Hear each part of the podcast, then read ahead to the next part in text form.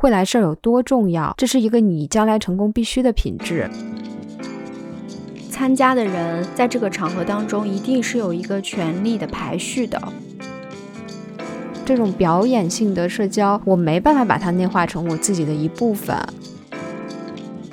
我如果要去在这些不相干的场域为你做什么事情的话，我不知道你啊，我会觉得自己很很很 desperate，太过不尊重自己了。即使会社交的人，他也是渴望更深层次、更亲密的这样的连接，这样的朋友的。就是你这个度是非常微妙的，很难把握，你要仔细的观察，用心去学。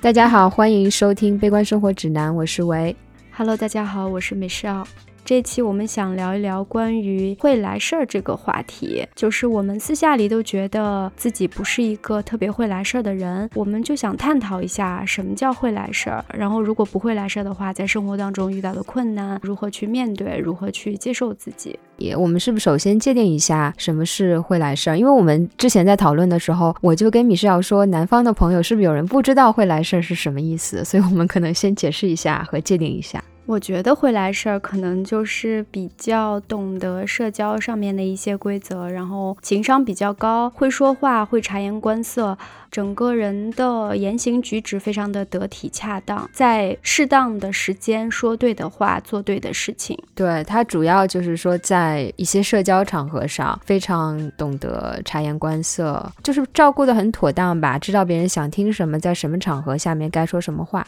你觉得我们在谈这些关于会来事儿的一些描述的时候，我们是带着褒义还是贬义去谈这个事情的？我觉得小的时候啊，就从小我我的家庭教育给我的这种认知，会来事儿是一个特别好的品质。但它的好呢，不是，嗯，怎么讲？它的好是一种公用性的好。你是一个会来事儿的人，对你将来的人生，特别是你的职业发展，可能都有非常大的帮助。但是我个人。对于“会来事儿”这个词的态度，因为就是像你前面介绍的，可能我自我认知不是特别会来事儿的人，那我达不到这个所谓的惠来师的标准，我心里可能对他有一些抵触，那我可能不一定对他完全是一种全然的向往和这种积极的评价，也有可能有一种嗯消极的态度在。那你觉得是因为你对他有抵触，所以你做不到会来事儿，还是说你不会来事儿，所以你对他产生了抵触？所以我想知道这个前因后果逻辑的顺序是什么？你觉得你天生是一个不会来事儿的人吗？还是说其实你就是后天你就不想去把自己打造成那样的一种人？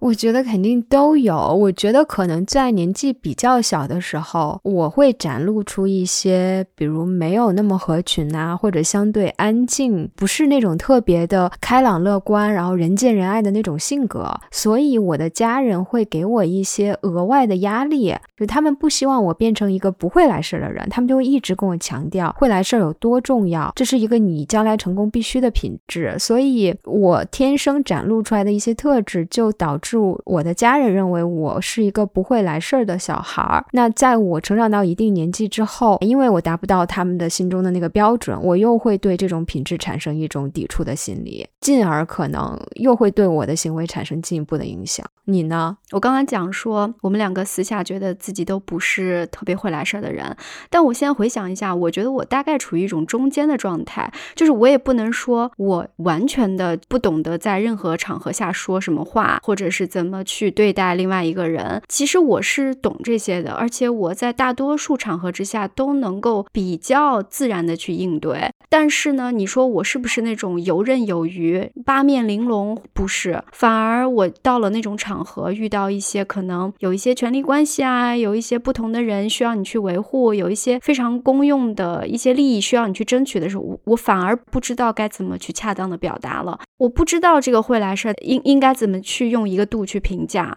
我觉得我们之所以会聊这个话题，就印证我们两个其实是对那个标准是非常的了解的。因为我觉得我周围有很多人，他们可能表现出来的实际状况也是所谓的，就以我的标准来说是不会来事儿的。就他不太会知道，在一些社交场合，比如说那些非常让我不舒适的场合，什么谢师宴啊，呃，或者是在公司的年会上啊，就他们的表现对我来说就是完全不知道这一套要怎么做。比如说怎么去敬酒，说什么话，该跟谁敬酒。但是据我的观察，有一些人不会受这个问题所困扰，起码是我，或者是我观察你可能也是。我们可能会对那个标准，一个是非常的熟悉了解，并且会做一些尝试，让自己往那个标准去做。但是我们内心有一些挣扎，因为可能做起来是非常的不舒服的，我们不是很愿意去做，就能不做，我们是不想去做的。但是我们又为了在那种场合符合。某种标准去做了，所以内心就会很难受，所以才会对这个话题格外的敏感。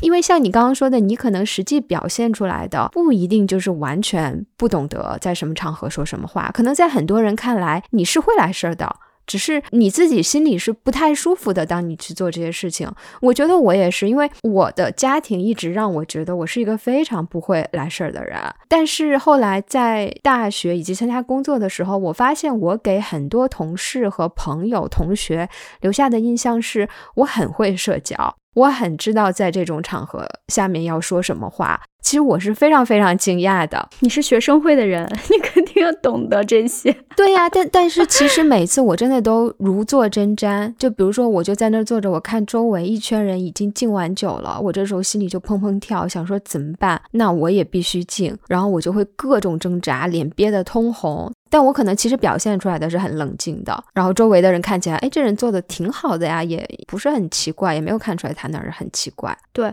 而且据我从其他人那里得到的对我的评价，就觉得我还蛮会在长辈面前表现的。我也觉得，对，而且我觉得你表现出来的比我自然，我的演技可能比较好吧。演员，演员，不是因为。因为可能真的是跟你的成长环境有关系。因为我家里，我一直在我这一辈里面算是最小的，我的那些亲戚其实都算是特别长辈的人了。所以每年过年过节，我都要面对一群能当我爷爷奶奶的人。呃，我们家人跟我奶奶一起住嘛，所以他们就是时不时的都要来家里，然后这些场合你都得去面对。我感觉一些人他可能从小到大也是这样的环境长大，他把这些东西内化成自己的一部分了。他在去做这些事情的时候。他没有自身跟自身有一个对抗的过程，他觉得很自然。他就不会感觉到这是一个问题，或者是这是一种非常痛苦的东西。但我就在想，为什么我也在这样的环境下长大，但为什么我还是要去跟自己对抗呢？我就在想，这到底是天生的还是后天的？我觉得我好像从特别小的年纪开始，我就会有一种自我意识，觉得我永远都不会达到主流社会对于社交的某一种标准。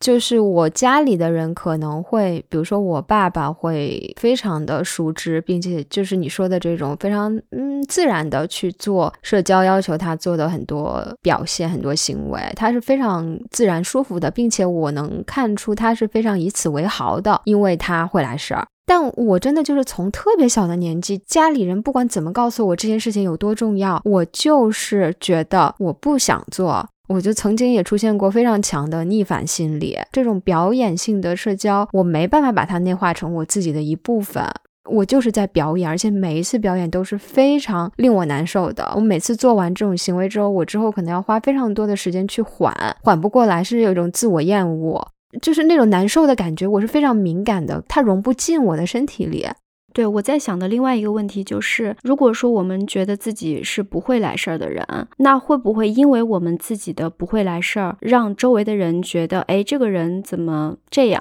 会让他们不舒服？我们会不会因为我们没有让别人开心舒服，从而我们又反过来又去指责自己？就我有时候会有这样的感觉，我一方面不希望自己为了去讨好别人，为了去取悦别人，然后说很多话，做很多事情，好像围着别人转，表现出。出很会来事儿的那副样子，因为我内心可能对他本身有一种排斥的感觉。但同时，如果我不做这些事情的话，我能感觉到周围的人可能因此而觉得不舒服。那么他们的不舒服返回到我这里，我又觉得啊，我不应该这样。就是别人的不舒服会让我觉得有一些自责，肯定。那这种对这种他人情绪的感知的敏感，会让我不知道到底应该跟自己对抗呢，还是接受这样的一个社会潜规则。哎，我在大多数的场合当中，我觉得你说的这种，因为我们没有按照某种标准去行事，会给别人带来的不舒服，我觉得更多的是在我脑子里，就不一定是我真的感知到对方的某一种对我的负面情绪。真实的例子，在我工作之后，有一些场合是确实需要和其他团队的律师以及客户去吃饭的啊。我记得我第一次参加这个场合，真的就是要喝酒啊，就是要挨个去敬的。我第一，其实我不知道这个顺序到底是什么样的，比如说谁先举杯，谁先敬谁啊，然后怎么说，我只是有一个大概的印象。到了具体，我真的没有去了解过，我非常的慌张。然后其次就是你说的那种感受，我坐在里面，我就觉得好像这个敬酒，按理来说我是应当敬的，而且每一个人好像都接二连三的在做这个事情，但是我因为不懂规则，我也有一种抵触的心理，我不想敬。这个时候我脑子里就会想，哇，这个客户是不是觉得这个律师怎么这么不懂事儿？或者是我的老板，他当时会觉得，哎呀，怎么能带他出来呢？他一点都不会来事儿。这全部都是在我脑子里的，但是我其实，在那个场合下，我去观察每个人，他们其实都沉浸在跟客户的对话当中，没有人对我有任何的不满的情绪流露出来了。就我全部都是在我脑子里，然后这时候我就会特别的如坐针毡。我希望有人能告诉我，比如说给我一个台阶，说你要不要来敬大家酒，我就会开始想，我是不是做错事情了，我是不是不适合做这一行，各种各样的自我评价跟自我怀疑。嗯，哎，你说这个倒让我想起来，就是你如果去看一些脱口秀嘛，就一些段子，你就会发现很多段子的创作者，他会拿一些根本不会来事儿的人，或者是不会在社交场合之下表现的人的一些窘迫的事情来当成笑料讲给大家听。然后一般这种笑料的爆点就在于他的一些不恰当的行为举止引起周围人的注意了。让他人看到了他就是很不合时宜的一些举动了，然后大家当场可能会非常尴尬。这个东西作为一个笑料，会引起其他人的就是觉得好笑。如果你会来事儿的话，那么。你就会利用你自己的这方面优势，因为你懂得这个规则，你懂得在这样的场合之下每一个人的权利顺位，而且你知道怎么去赢得取悦那个最高权力者的欢心。于是你会利用这些知识技能，然后去获取你所谓的一些世俗上的一些嗯目的吧，或者是呃，总之呢就是一些利益吧。其实大部分人如果是混在其中，你既没有一些。明确的目标。明确的目的想要去达成，在这样的一个特定的社交场合之下，并且同时你也不是那个出丑，你不会制造一些很难堪的场景的话，那么你是 OK 的，你是安全的。但是你同时也得不到什么额外的一些利益，所以这让我觉得，可能你刚才讲的，像我们混在其中，只要不被发现，只要不成为两端，我觉得都是 OK 的。中间的人其实他分为两种，一种是他就是很很自洽，他觉得 OK，我只要不犯什么大错，我只要中规中矩的赴这场局就 OK 了。还有一种人是他又想往前冲，但又冲不过去，然后在中间挣扎的。一群人，我不知道我是不是属于这种人，我就是属于这种人，我觉得。但是想往前冲，并不是说我想要去得到什么利益。我觉得我更多的这种想往前冲的想法，是因为我觉得那个才是一个标准，就这个标准不存在中间这一说，这个标准就是最高的那个标准。有的人可能真的就是已经习惯了，这就是他为人处事的方式。那有的人可能确实是有某种功用，比如说，那律师为了去。拉拉这个客户拉案子嘛，那你一定要让这个客户开心，那这个里面就存在某种功用。但有的人确实他就是做什么事情可能都特别的周全，也都不一定想到功用那一层。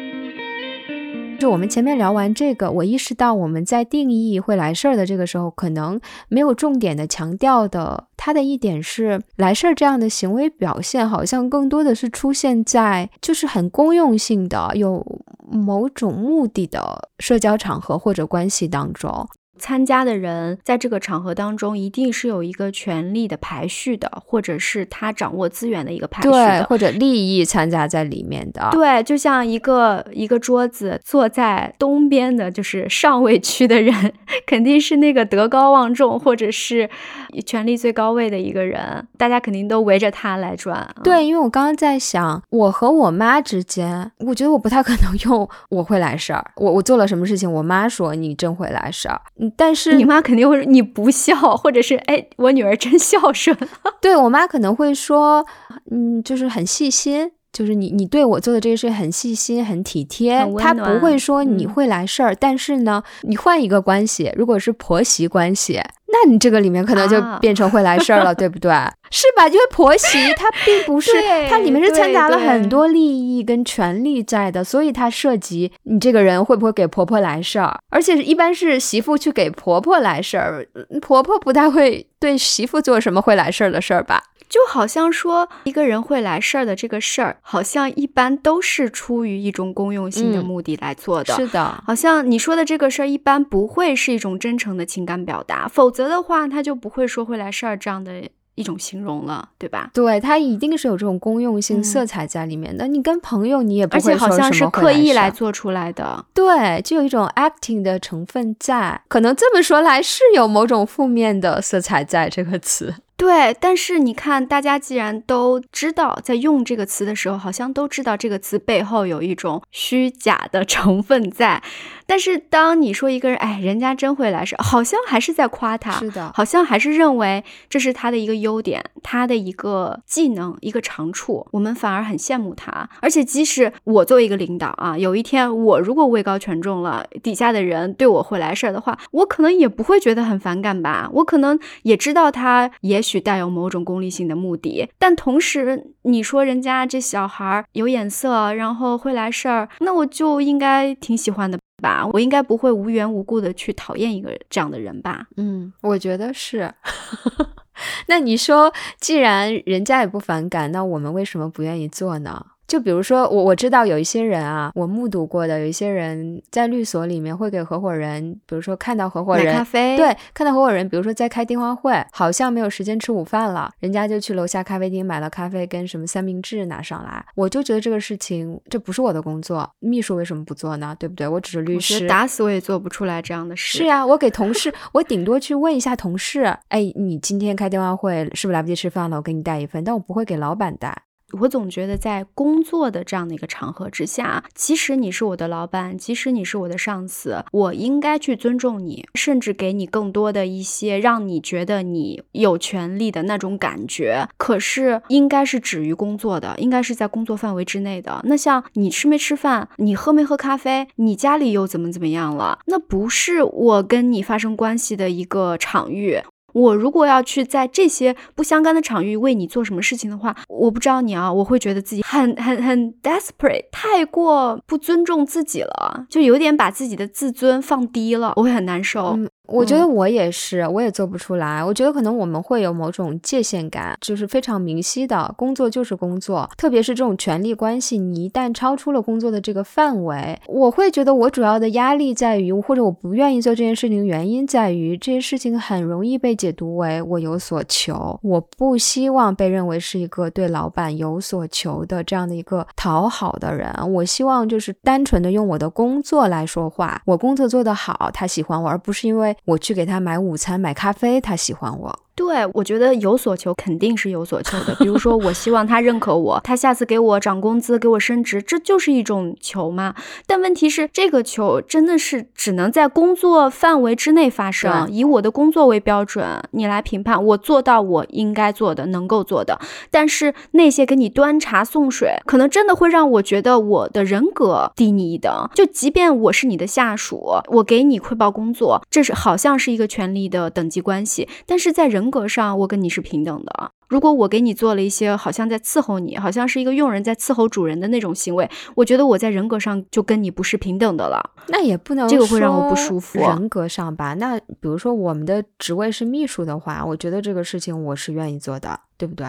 那是他的工作范围，那就不涉及说人格。对，但问题是我为什么要在我工作范围之外去做这些事情呢？我需要通过工作之外的这种点头哈腰的行为去做的话，我觉得在人格上就是让我觉得不舒服。秘书他可能他的工作范围就是这个，那那包括像保洁阿姨，她就是给其他人去打扫卫生，那你付我钱嘛？然后这是我的合同上劳动合同上写的很清楚，我在做这件工作的时候，我也没有说是我向你求额外的什么东西，嗯，就是超出了你的工作范围以外了，然后你去做的这些事情，就会让我有时候会觉得，就是我的工作做的是不够好嘛，然后我需要对我需要做其他的事情来让老板觉得我是一个优秀的人才。哎，但是我觉得我们说的这种标准，我不知道在现在的中国来说是不是还是有一点理想化。就我们的工作经历都是在律师事务所嘛，那如果我们的工作是公务员或者一些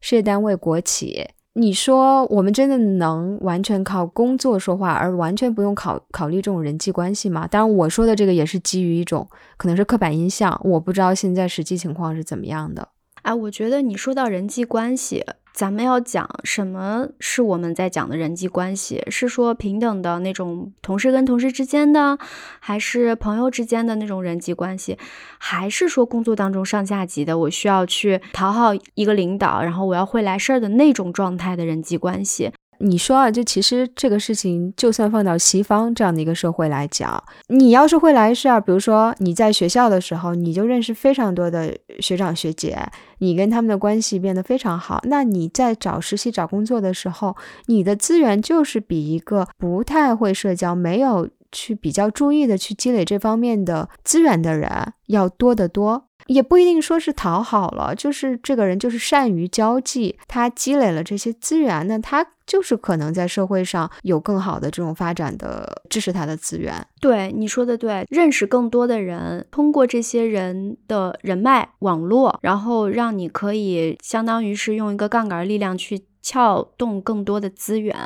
那么对于所谓的不会来事的人，他可能出去社交的机会次数就会比较低，那他认识的人就会比较少，甚至说他认识的人他都关系可能处的没有那么近。这种情况下，可能他获得资源就没有更多，他只能靠他自己当下的这个工作里面的实实在在一种实力来说话。嗯，相比之下还是效率比较低。这个世界上存在一种人。他是非常善于社交的，但是不会来事儿的人吗？善于社交跟来事儿到底是不是一个一样的概念，还是他们是不同的？就是你刚才讲的，说我特别懂得在长辈面前表现，但是呢，我在跟同龄人相处的时候，好像就没有那么的自如，但是跟长辈好像就稍微好一点。也不是说我刻意的要去迎合他们，那只是我可能在那样的场合之下，我说什么话好像就已经非常熟悉了，不需要我花太多心思和精力去想、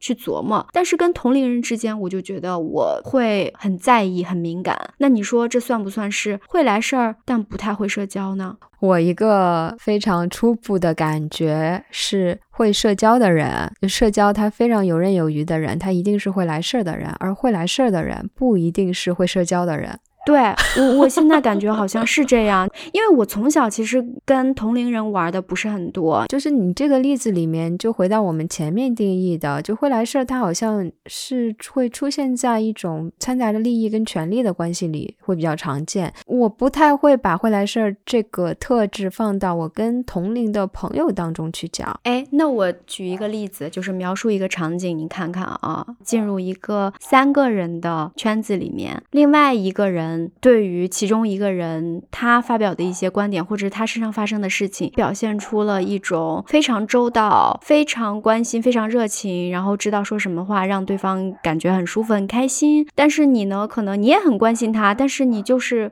说不到点儿上，或者是说的话好像没另外一个人听起来那么好听。在一些场合，那另外一个人还特别善于送礼物，你好像就没有想到这一点，但是你也很关心他呀。慢慢慢，他俩的关系越来越近，好像。那你被隔离了出去，这个时候你觉得会来事儿可以用在这样的场合之下吗？我可能会用这个人挺心机的，心眼挺多的，就好像不太会到会来事儿这个词上面。我总觉得会来事儿是在交，特别是同龄朋友以外的这样的一个层次，在工作上出现。就会来事儿，就是出现在一种就是社会，就你进社会了，或者是你交这个朋友，就是一种很公用性的。我跟他交朋友，就是为了拿到他的某一单生意，这个时候可能会涉及。如果单纯的是为了成为某一种朋友，或者小时候的那种啊，谁跟谁好，谁又跟谁不好的那种关系，我好像不太会想到会来事儿这个词。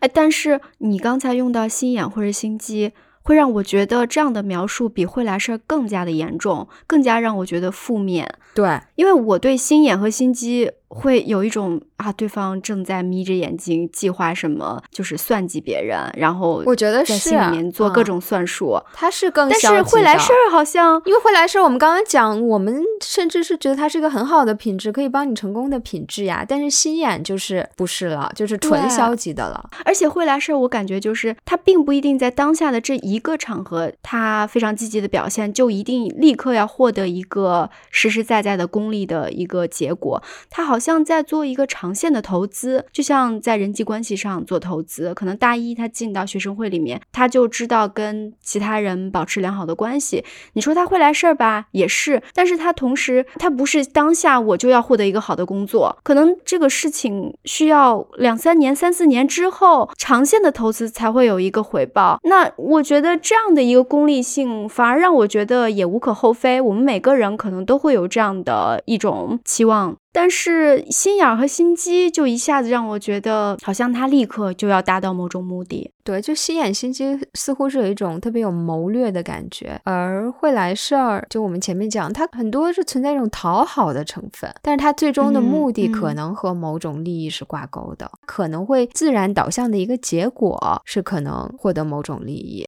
哎，那你觉得，就比如说，还是在刚才举的例子里面，三个人的关系里面，如果其中一个人他就是比你表现的所谓的更有心机、更有心眼，你跟他形成了一个强烈的对比，哎，就 A、B、C 重新说吧。如果 B 表现的非常的有心机，然后让 A 非常的开心，那你作为 C，你完全就跟他形成了一个强烈的对比。那你觉得 A 会对你有什么看法吗？我觉得，如果 A 是一个值得交的朋友，他不一定就会对我有什么负面的看法，或者是跟我真的是很匹配、很合的朋友，他可能也不喜欢 B。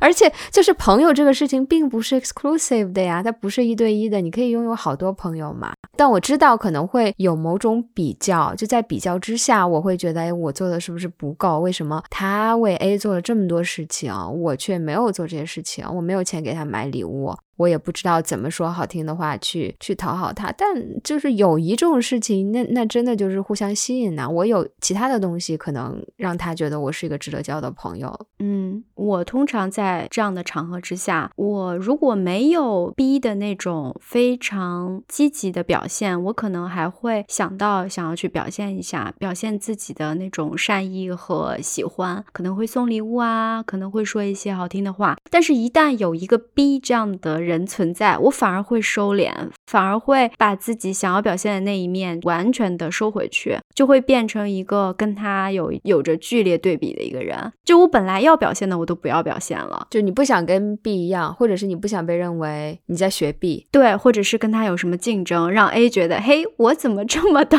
受欢迎？两个人在抢我。哎，对，这只是一个非常虚构的一个场景吧，但我觉得我应该是会是那样性格的人。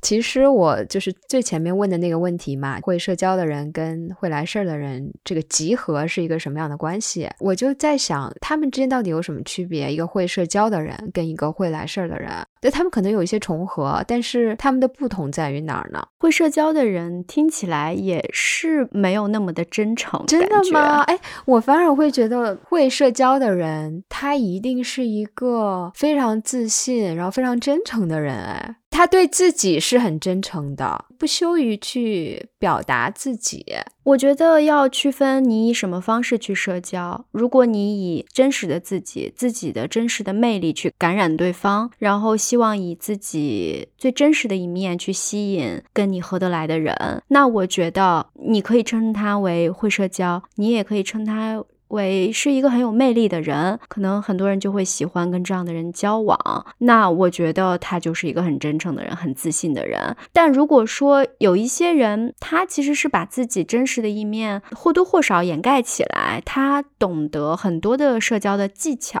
甚至他就是学习了很多的技能，然后用这些技能去用在一些社交场合之下，那么他也获得了很多的社交资源，交到了很多的朋友。在我们看来，他也是很会社交的人，所以觉得是有一定的区分的。你不觉得你说的第二种人，我们如果感知到了对方是在用很多技巧跟我社交，他并不是真诚的来跟我交朋友，就他的那些技巧纯粹是技巧，没有一些实质在后面的时候，我们完全就是能看出来的。我们不会说这个人很会社交，我们说这人特别假。对，但你能拒绝他的假吗？就是浮于表面的交往，就可能不太会变成比较亲密的朋友。就第二种人，我可能就不太会说，哎，这人很会社交，我可能就会说，这人很会来事儿，嗯，有点假。嗯嗯，但我觉得一个会来事儿的人，他可能只是在经历一个阶段，也许他过了这个阶段，他会变成一个无招胜有招，然后看起来很真诚，让你觉得很真诚，但其实他也是在进行一种社交而已。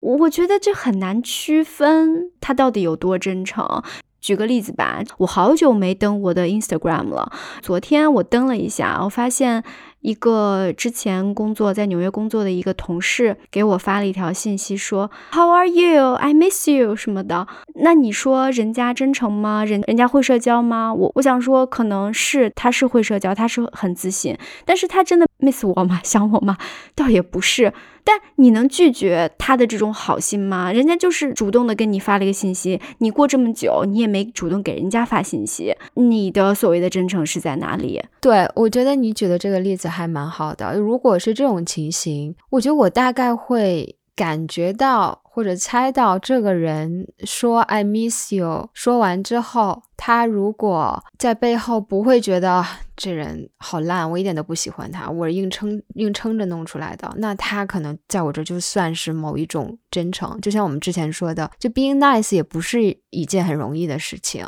就他这么问你，其实 being nice 吗？他是非常有礼貌，非常想对你展示他关心你的。就你这话怎么解读呢？就是 I miss you，他给你发信息，说明他想起了你。那这是不是也是一种 I miss you？我想着你呢，我想到你了，然后我给你发了一条信息，就是。Just check in，看你怎么样。就是他 miss 我的程度不一定是哇想我想到哭，想我想到想我想到不行才叫真诚。就他只要想到我了，他并不是说表面说着想我，背地里在说我坏话。我觉得可以认为这个人是真诚的，而且他很善意，我愿意接受这种善意。那我觉得我们就可以在没有证据指责别人在背后捅我们一刀啊，在背后说我们坏话的前提之下，我们都可以认为，基本上给我们示好的人，being nice 的人都是真诚的，因为我们没有理由去对对方做一个恶意的假设嘛。就是除非对，除非你在之前跟这个人交往的过程中，就是这个人就给你一种这样的印象，或者曾经发生过一些表里不一的这种情况，你可能就会觉得，切，他才不 miss 我呢。对，哎，对这个问题让我想到了，就是说 being nice 这件事情，我觉得我自己是一个比较 nice 的人，我觉得你也是一个很 nice 的人，至少我们愿意去对于一个新认识的人表现的。比较 nice，但是在很多情况下，我们又觉得自己不会来事儿，所以在 being nice 和会来事儿之间，就是存在一个维度和张力。有很多人他其实会来事儿，但他在我们看来好像不是特别的 nice，他甚至不太屑于跟别人打招呼，甚至说跟别人说话语气都是有一种冲冲的感觉。对我觉得区别可能在于你说的这种不 nice，但是会来事儿的人，他的。Nice 只是针对某些特定的人、特定的关系，并不是面向不确定的公众。这个词感觉很法律。但有一些人会认为你的礼貌其实是一种来事儿，其实是一种假、虚假，好像是你为了讨好其他人。我有时候觉得，哎啊，我我可能见到一个新来的同事，我会觉得要 be nice，要让他觉得 feel welcome，我就会说高兴认识你啊，会给他介绍哪里可以去喝咖啡，哪里可以去吃饭，让他觉得他不是一个人被晾在那里。有一些人如果腹黑一点，他会觉得哦，嗯，人家新来的同事，你就这么去积极的跟他去拉关系，跟他搞好关系，是不是想要怎么样？首先就是 being nice，我觉得是人的一种非常 consistent 的品质，它其实是不太会去区分对象是谁的。而会来事儿，我们前面讲的一定是大多数情况是有某种对象或者特定的关系，在那个里面会有某种会来事儿的表现。然后其次呢，我会觉得我们两个经常会讨论的，我们去 be nice 的对象，很多都是一些需要帮助的人。就比如说你说的这种新来的同事，及比如说你们的朋友圈子里出现了一个别人新带来的朋友，或者是打扫卫生的阿姨，你对她 being nice。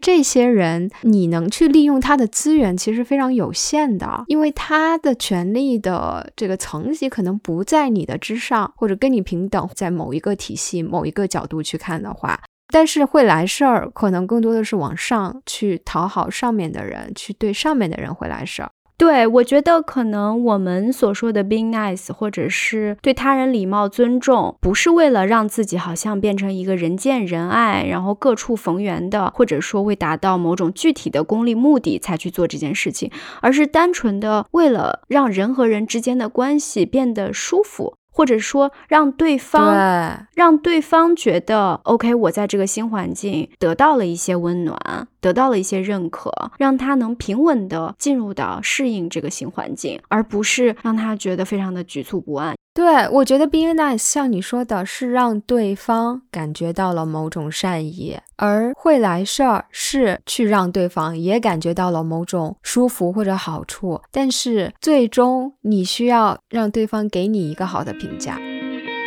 我又想到一点，就是一般你看西方人，尤其是英语环境之下，那一个人不管是上下级关系还是平等关系之间的人打电话或者是见面，第一句肯定会问啊，你最近怎么样啊？你过得怎么样啊？会问一些其他的东西，我们可以称之为寒暄 （small talk）。在我们看来就是很费劲嘛，很假，很消耗自己的精力，很假。其实永远都是那一套路的回答。我们中国人看的话，就觉得。你就直奔主题呗，你何必呢？如果我们在那个西方环境之下，我们不做这些事情的话，会被认为是不礼貌。对，这个都没有上升到不会来事，直接你就是 rude 了。对，但在我们的这个文化环境之下，我们不需要那么多的 small talk，我们可以直奔主题，我们可以所谓的在西方人的标准之下不礼貌，但是我们一定要会来事儿。所以就是说，我们在不同的环节、不同的场合之下，对一个人的社交能力、对一个人的那种察言观色的能力、对他人的感知的能力是有一定要求的。而且我们的这个要求似乎更高，因为你会来事儿真的太复杂了。讲礼貌，OK fine，我从小我进幼儿园，老师就已经教给我了，见人要说你好，早上要说早上好，就是礼貌，其实你是可以习得的，甚至就可以成为你的一部分。但是会来事儿真的挺难的。我觉得这个里面就是中国跟西方似乎有一种熟人社会跟陌生人社会之间的这种差别。因为西方大多数的关系是跟陌生人建立的，这种陌生人关系，你是需要 be nice 的，就是针对不确定的公众，随便每个人你都需要去 nice，保持某一种礼貌。而中国这种一层一层的，就乡土中国里讲的这种熟人社会的关系，你是需要去通过熟人获得某种资源，就是非常特定的一群人，你需要去讨好这些人，会来事儿，在这些人里面争取到某种资源，而不是对每一个大街上的陌生人随随便便。面的某一个人，对大家心里面还是有一个投入产出比的一个小小的算盘的。我在你身上浪费了十分钟，我得不到任何好处，得不到什么利益的话，我何必呢？刚刚说到这个中西方，我就忽然想起昨天我跟一个就是在澳洲这边的一个朋友聊，就聊到了嗯，quiet。我以前在上一家工作的那个地方，我总被别人说就是 too quiet 嘛，就你太安静了。然后这个朋友就跟我说，他觉得在西方 being quiet 是一种不礼貌的行为。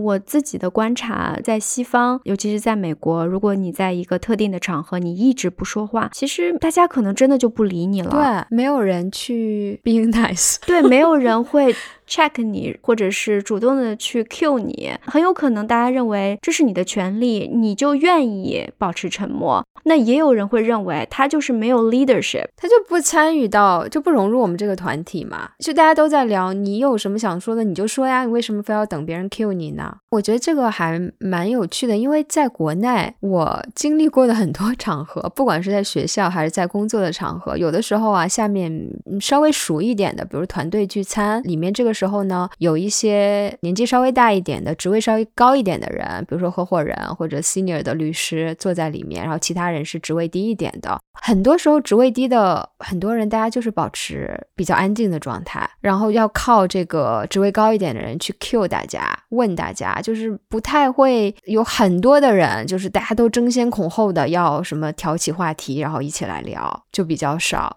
对，因为我觉得在中国的传统文化之下，你是长幼有序的，你有一个顺序，一个权力顺序在里面。尤其是在长辈在的场合，哪有你小的说话的份，对吧？你不能随便插嘴的。大人说话，小孩插什么嘴？只有在大人去问你话的时候，你要大大方方的说，你不能唯唯诺诺的，对吧？而且你说太多会被别人认为这人怎么这么爱出风头呀？对，就是你这个度是非常微妙的，很难把握。你要仔细的观察，用心去学。我在西方社会，我也能感受到有些人是更会来事儿的，就这个不是一个纯的 中国文化下面的一个概念。那肯定了，真的是我之前工作的经历，就是能感觉到有一些西方人，他就会很招合伙人的喜欢。然后之前我不知道为什么，因为我觉得他跟我们都差不多，就没有让我觉得他有身上有特别之处。但是几个月观察下来，我发现他真的很会让每个人都开心，他很会照顾每个人的情绪。就比如说我们几个都坐在一个区域，然后大家都在讨论的时候，我没有参与的话，他就会主动跑过来问。我说你怎么想？然后这个时候我就不会觉得自己被 exclude 出去了。有一次我们在疫情期间，不是大家都在家办公嘛，公司就搞了一个类似于线上的那种，大家呃几个团队在一起线上的那种沟通。那合伙人带着，合伙人也不是很愿意参加这种场合，所以合伙人也不愿意说什么，导致我们那个线上的活动就很尬。结果这个男生他当时跟我一节，他也是算比较 junior 的人，那他就直接开始主动问问题了，然后带动节奏了，带动气氛了。你说合伙人面对这样的一个非常 outstanding 的一个一个 associate，他能不喜欢吗？他并不一定当下就会喜欢这个人，但一定会引起他的注意。我我觉得你描述的这种人，就是我前面说的，我定义里面特别会社交的人，就谁都想跟他去交往，因为特别舒服，你会受到照顾，你不会有那种被一个。团体排斥的感觉，他会照顾到你的感受，又不让你觉得很假，但同时他跟你好，又会让你觉得，哎，他跟谁都好，I'm not special。是的，是的，是有这个问题。你有时候觉得我把他当朋友吧，你又会觉得，哎，人家可能也没把我当特别好的朋友，特别重要的朋友，因为人家朋友那么多。哎，但是我的经历是，我的朋友之一，我觉得有这样的人，真的就是 social butterfly 这样的朋友，我知道，哇，他的社交能力超厉害，而且谁都喜欢他，谁都想跟他做朋友。他平常的社交的活动也非常多，认识的人也非常多。但是，就我知道，我还是他最好的朋友之一，而且他竟然也会跟我说，哎，我其实特别亲密的朋友也非常的少。即使会社交的人，他也是渴望更深层次、更亲密的这样的连联。接这样的朋友的，那你说我们的人性到底是向内的还是向外的呀？我们到底本质上是希望去探索更多的社交可能性，认识更多不同的人，还是说我们其实最终的目的是为了发展更 close 的朋友？我真觉得每个人不一样。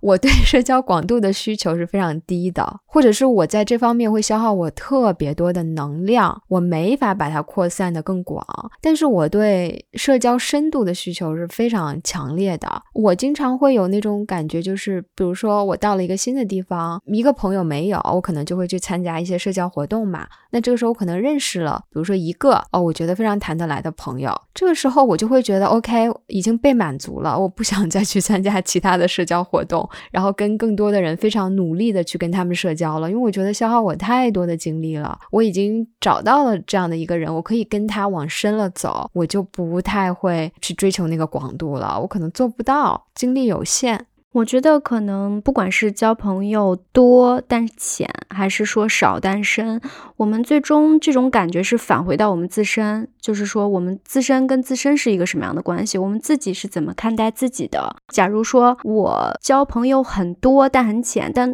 即使是很浅，可能我对那个深度需求不是很高。我拥有这么多朋友，我已经对自己有了一个很自信的认识，就是说我比较受大家的欢迎，我是一个 butterfly。但如果说对于那些少但是又交往很深的人，他同样也可以获得安全感。他觉得不需要获得那么多人的喜欢，我最喜欢的人，他很信任我，他很认可我，我觉得我就很自信了。我觉得这就是其实还是返回到自身，就是我们想要怎么通过社交、通过友谊，或者是通过不同的跟外界的互动去认识自己。然后刚才你说的，跟朋友相处过程中，我们就是没有像比如说 social butterfly 那样有那样的能力和能量去交到更多朋友，那是因为我们太过看重自己的那个舒适区吗？或者是我们不够 flexible？我觉得有这方面的原因。我最近其实我有在积极的交朋友嘛，然后我也在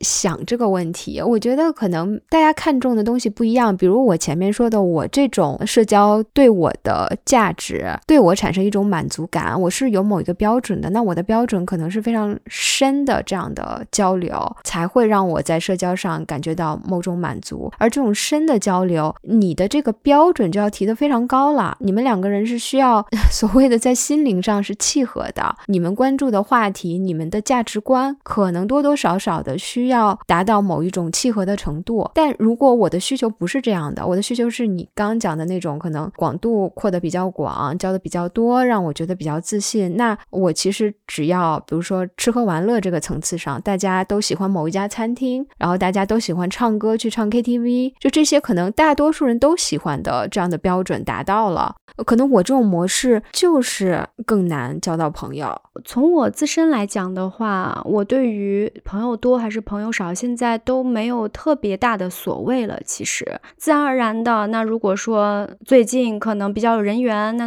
朋友来的多了，那也挺好的。那可能我现在到了一个新环境，交不到什么朋友，那也 OK。反正我也不太会去刻意的去寻找。但是呢，对于已有的朋友，或者说 potentially 会发展到朋友的这些人，我可能。在所谓的挑选的时候，自己有一个比较隐性的一个标准，就是我不希望我在跟这个人交往的时候变成一个非常精明的人，或者说我逼自己要变成一个精明的人，我逼自己要成为一个会来事儿、会讲话，就是我不希望那么谨慎。我既然都已经跟你成为朋友了，那我不希望我跟你的相处模式还是那么的小心翼翼，就是要舒服嘛，就是跟这个人对我，我就想要舒舒服服、很自然的，我不需要去耍所谓的你刚刚提到的心眼或者心机，是呀。但同时呢，我觉得礼貌和热情也是必不可少的。你不能因为说是你为了舒服，很多事情你都不需要做了，礼貌 being nice 你都不需要了。我觉得这个也不是我想说的那种关系模式。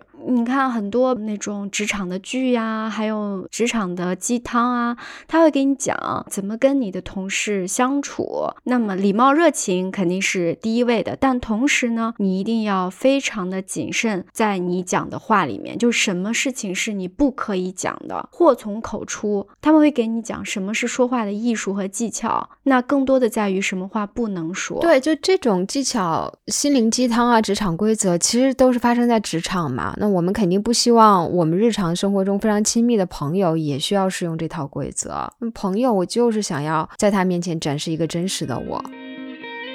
我刚刚又在想，我到底真的我想不想要具备会来事儿的这个特质？我觉得我可能是不想，就是我会觉得，如果我是一个会来事儿的人，他改变了 who I am，就我是谁这件事情，这是一个非常严重的事情。正因为我是我，所以我没法在社交的场合那么的圆滑，那么的左右逢源，见人说人话，见鬼说鬼话，我做不到。所以这是我是谁决定的，也反过来成为了我的一部分。它给我带来了很多的困难，我承认和这种不舒适感。但是我似乎又不想要放弃我原先的这些特质，我觉得我原先特质也是很宝贵的。嗯，对，我觉得非常欣赏这种坚持自我，就不是非常刻意的要把自己打造成一种左右逢源的一个人。但同时，我在想，会不会是因为你太急于去标榜 自我？有没有这样的一种人，就是他可能本性对于来事儿或者不会来事儿没有那么多的抗拒，但他急于想去树立一个独特的自我，于是他要给自己。贴一个